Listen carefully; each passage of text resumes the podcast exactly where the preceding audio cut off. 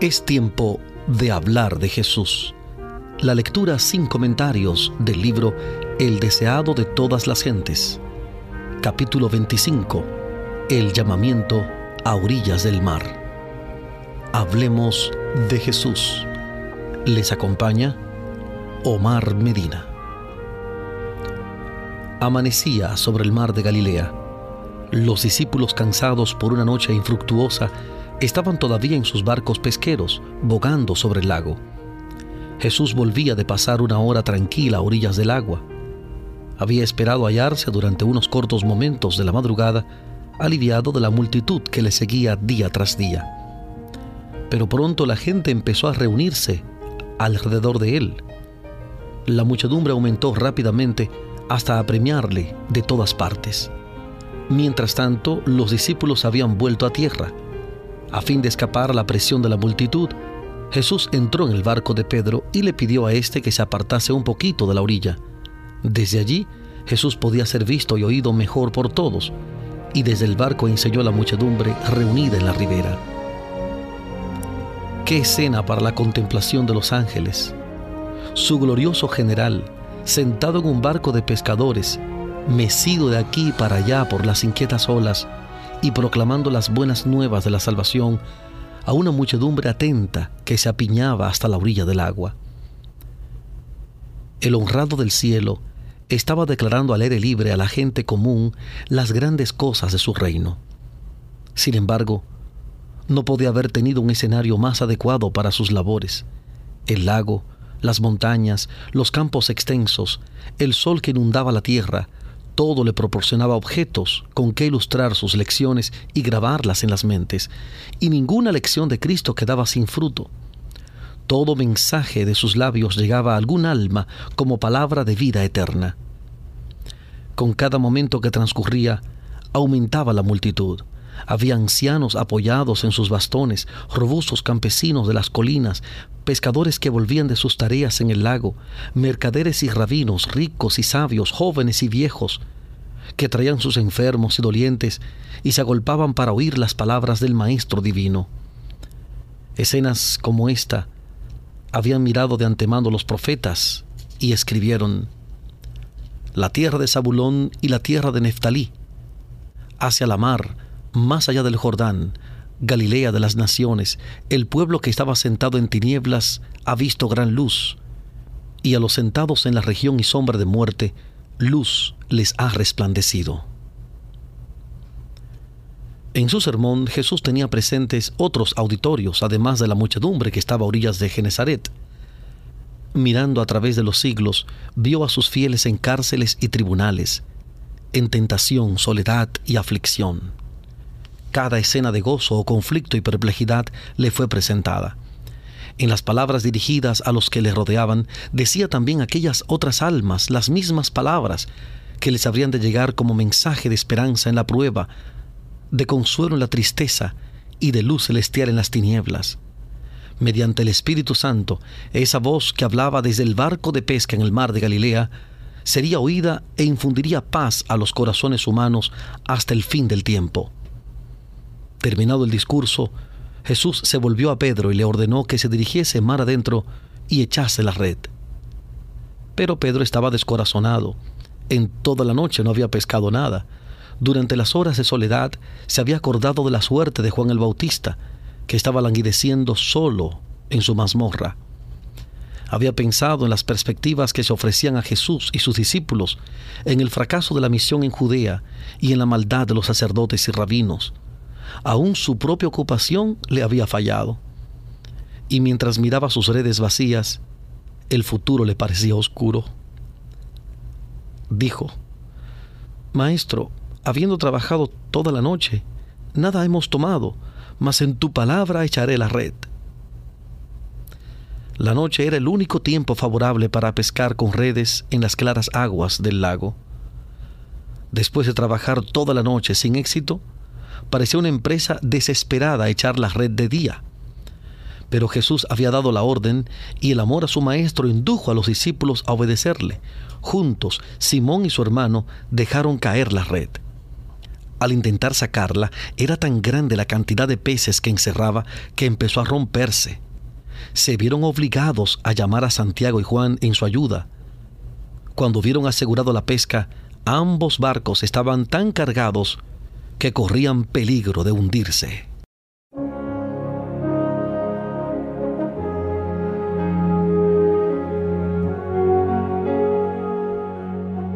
Estamos presentando la lectura sin comentarios del capítulo 25 del libro El deseado de todas las gentes. Capítulo 25. El llamamiento a orillas del mar.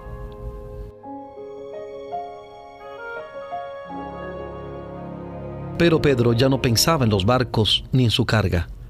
Este milagro, más que cualquier otro que hubiese presenciado, era para él una manifestación del poder divino. En Jesús vio aquel que tenía sujeta toda la naturaleza bajo su dominio. La presencia de la divinidad revelaba su propia falta de santidad. Le vencieron el amor a su Maestro, la vergüenza por su propia incredulidad, la gratitud por la condescendencia de Cristo y sobre todo el sentimiento de su impureza frente a la pureza infinita. Mientras sus compañeros estaban guardando el contenido de la red, Pedro cayó a los pies del Salvador exclamando, Apártate de mí, Señor, porque yo soy hombre pecador. Era la misma presencia de la santidad divina la que había hecho caer al profeta Daniel como muerto delante del ángel de Dios. Él dijo, mi fuerza se me cambió en desmayo y sin retener vigor alguno. Así también cuando Isaías contempló la gloria del Señor, exclamó, ay de mí que soy muerto, que siendo hombre inmundo de labios y habitando en medio del pueblo que tiene labios inmundos, han visto mis ojos al Rey, Jehová de los ejércitos. Daniel capítulo 10, versículo 8 e Isaías 6, 5. Daniel 10, 8, Isaías 6, 5. La humanidad, con su debilidad y pecado, se hallaba en contraste con la perfección de la divinidad y él se sentía completamente deficiente y falto de santidad. Así les ha sucedido a todos aquellos a quienes fue otorgada una visión de la grandeza y majestad del cielo. Pedro exclamó, Apártate de mí, Señor, porque soy hombre pecador.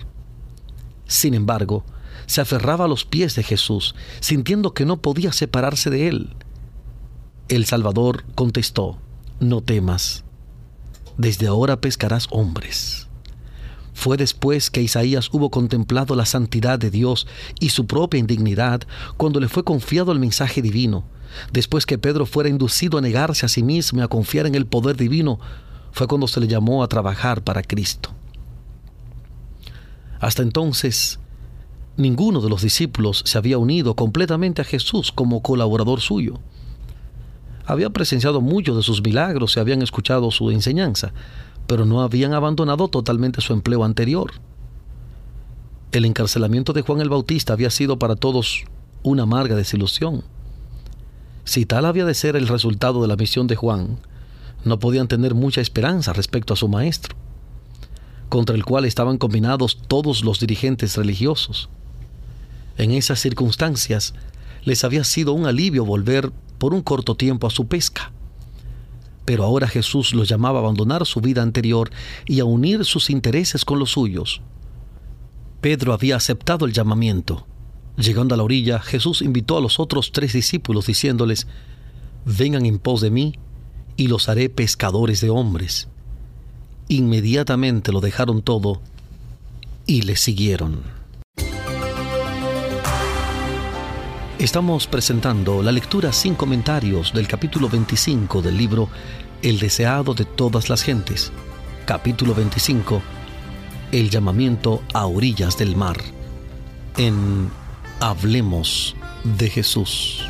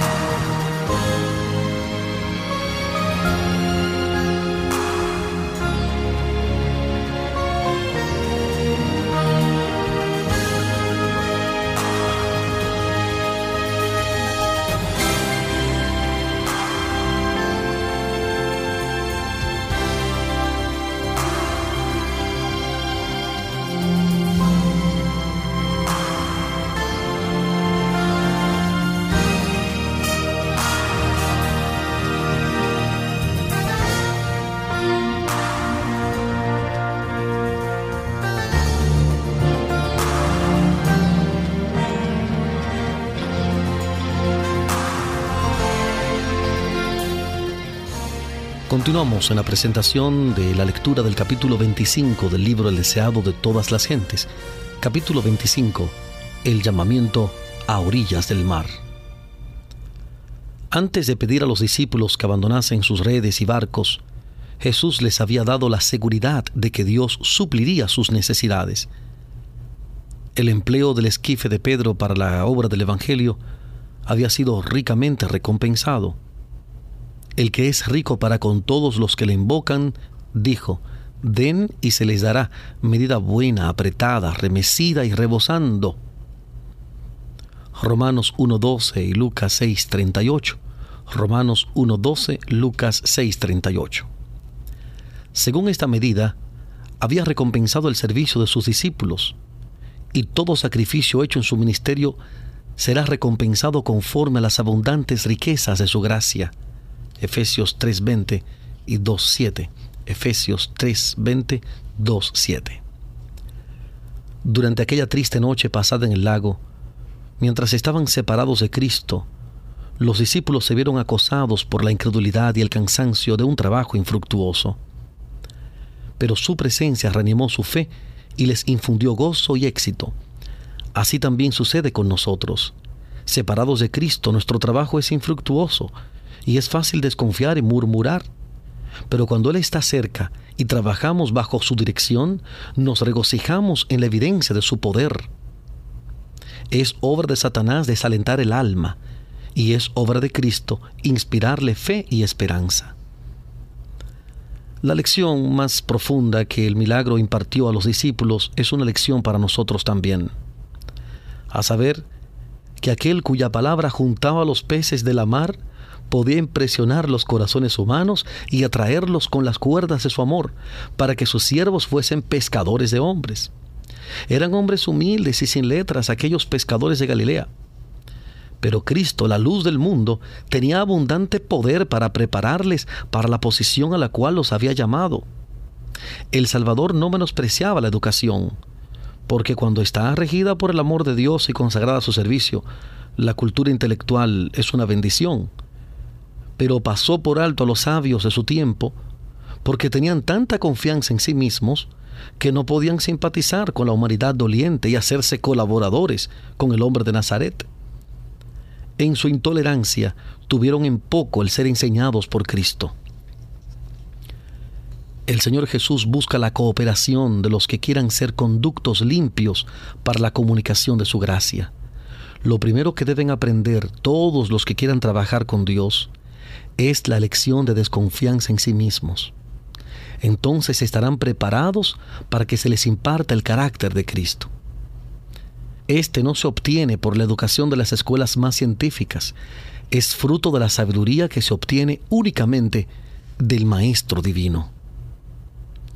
Jesús eligió a pescadores sin letras porque no habían sido educados en las tradiciones y costumbres erróneas de su tiempo. Eran hombres de capacidad innata, humildes y susceptibles de ser enseñados, hombres a quienes él podía educar para su obra. En las profesiones comunes de la vida, hay muchos hombres que cumplen sus trabajos diarios inconscientes de que poseen facultades que si fuesen puestas en acción, los pondrían a la altura de los hombres más estimados del mundo. Se necesita el toque de una mano hábil para despertar esas facultades dormidas. A hombres tales llamó Jesús para que fuesen sus colaboradores y les dio las ventajas de estar asociados con Él. Nunca tuvieron los grandes del mundo un maestro semejante. Cuando los discípulos terminaron su periodo de preparación con el Salvador, no eran ya ignorantes y sin cultura, habían llegado a ser como Él en mente y carácter, y los hombres se dieron cuenta de que habían estado con Jesús.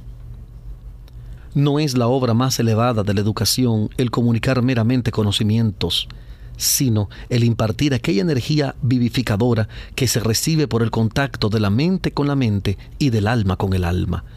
Únicamente la vida puede engendrar vida.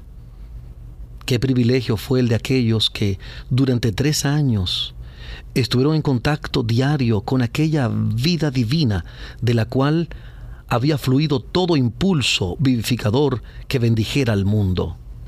más que todos sus compañeros, Juan, el discípulo amado, se dio al poder de esa vida maravillosa. Dice, la vida fue manifestada y vimos y testificamos y les anunciamos aquella vida eterna, la cual estaba con el Padre y nos ha aparecido. De su plenitud tomamos todos y gracia sobre gracia.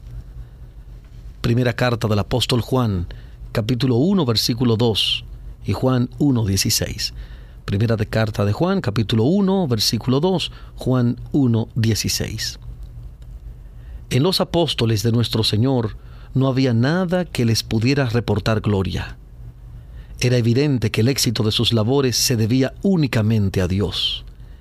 La vida de estos hombres, el carácter que adquirieron y la poderosa obra que Dios hizo mediante ellos atestiguan lo que Él hará por aquellos que reciban sus enseñanzas y sean obedientes. El que más ame a Cristo hará la mayor suma de bien. No tiene límite la utilidad de aquel que poniendo el yo a un lado, deja obrar al Espíritu Santo en su corazón y vive una vida completamente consagrada a Dios. Con tal que los hombres estén dispuestos a soportar la disciplina necesaria sin quejarse ni desmayar por el camino, Dios les enseñará hora por hora, día tras día. Él anhela revelar su gracia, con tal que los suyos quieran quitar los obstáculos. Él derramará las aguas en raudales abundantes mediante los conductos humanos. Si los hombres de vida humilde fuesen estimulados a hacer todo el bien que podrían hacer, y ninguna mano refrenadora reprimiese su celo, habría 100 personas trabajando para Cristo donde hay actualmente una sola. Dios toma a los hombres como son y los educa para su servicio, si quieren entregarse a Él. El Espíritu de Dios recibido en el alma vivificará todas sus facultades Bajo la dirección del Espíritu Santo, la mente consagrada sin reserva a Dios se desarrolla armoniosamente y se fortalece para comprender y cumplir los requerimientos de Dios. El carácter débil y vacilante se transforma en un carácter fuerte y firme. La devoción continua establece una relación tan íntima entre Jesús y su discípulo que el cristiano llega a ser semejante a Cristo en mente y carácter mediante su relación con Cristo, tendrá miras más claras y más amplias. Su discernimiento será más penetrante, su juicio mejor equilibrado. El que anhela servir a Cristo queda tan vivificado por el poder del sol de justicia que puede llevar mucho fruto para gloria de Dios. Hombres de la más alta educación en las artes y las ciencias han aprendido preciosas lecciones de los cristianos de vida humilde a quienes el mundo llamaba ignorantes. Pero estos oscuros discípulos habían obtenido su educación en la más alta de todas las escuelas. Se habían sentado a los pies de aquel que habló como jamás habló hombre alguno.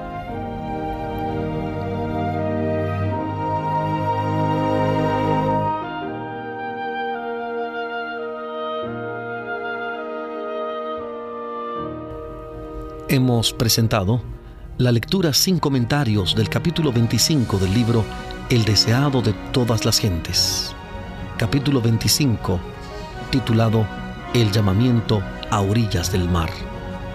Este capítulo está basado en el Evangelio según San Mateo capítulo 4 versículos 18 al 22, Mateo 4 18 al 22, Marcos 1 16 al 20, Marcos 1 16 al 20 y Lucas capítulo 5 versículos 1 al 11.